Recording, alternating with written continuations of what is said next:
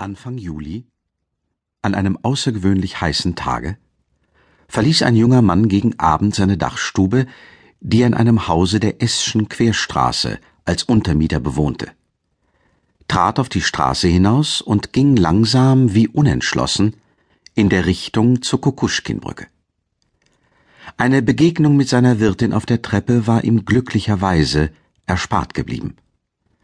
Sein Stübchen lag unmittelbar unter dem Dach des hohen, fünfstöckigen Hauses und glich eher einer Handkammer oder einer Art Schrank als einem Wohnraum.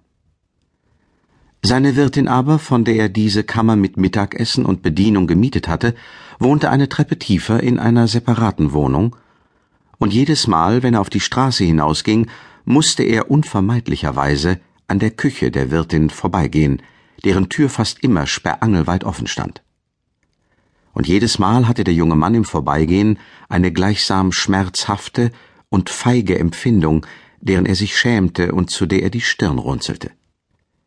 Er war bei der Wirtin stark verschuldet und fürchtete sich, ihr zu begegnen.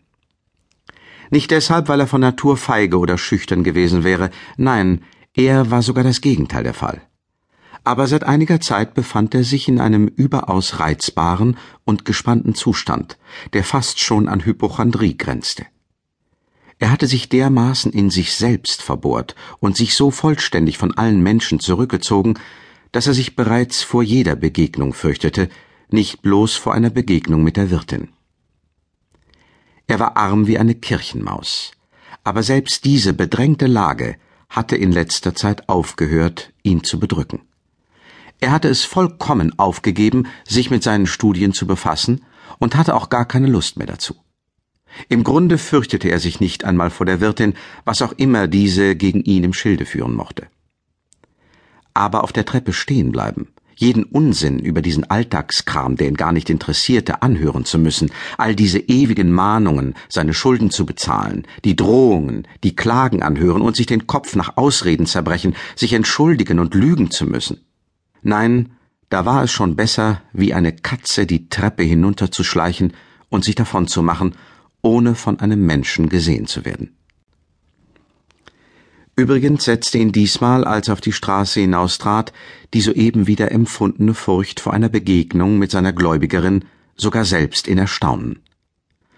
Ein solches Wagnis habe ich vor, und gleichzeitig fürchte ich mich vor solchen Kleinigkeiten, dachte er bei sich und lächelte etwas bitter. Hm, ja, alles liegt in der Reichweite des Menschen, und er lässt alles an seiner Nase vorbeigehen, einzig und allein aus Feigheit. Das ist ja schon ein Axiom. Ich möchte bloß wissen, was die Menschen am meisten fürchten. Einen neuen Schritt, ein neues eigenes Wort, das ist es, was sie am meisten fürchten. Ich schwatze übrigens viel zu viel. Eben darum handle ich nicht, weil ich schwatze.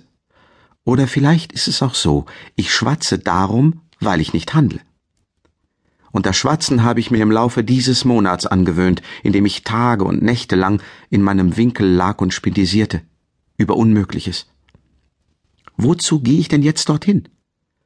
Werde ich denn imstande sein, das wirklich zu tun? Soll es denn damit ernst werden? Natürlich nicht. Also nur um des Fantasierens willen amüsiere ich mich damit. Nichts als Spielerei. Ja, schließlich doch nur eine Spielerei. Die Hitze auf der Straße war fürchterlich. Dazu die schwüle Luft, das Gedränge. Überall lagen Kalk, Ziegelsteine, standen Baugerüste. Überall war Staub und machte sich jener besondere Sommergestank bemerkbar, der jedem Petersburger wohl bekannt ist, der es sich nicht leisten kann, für die heiße Zeit in ein Landhaus überzusiedeln. Dies alles beeindruckte jetzt gleichzeitig und reizte unangenehm die ohnedies schon angegriffenen Nerven des jungen Mannes. Der unerträgliche Geruch aber aus den Schenken, die in diesem Stadtviertel besonders zahlreich sind, und der Anblick Betrunkener, denen man trotz des Werktages alle Augenblicke begegnete, vollendeten noch die widerwärtige und traurige Stimmung des Bildes. Ein Ausdruck des tiefsten Ekels huschte einen Augenblick über die feinen Züge des jungen Mannes. Beiläufig gesagt, er war außergewöhnlich schön, hatte schöne dunkle Augen, dunkelblondes Haar, war fein und schlank gebaut und von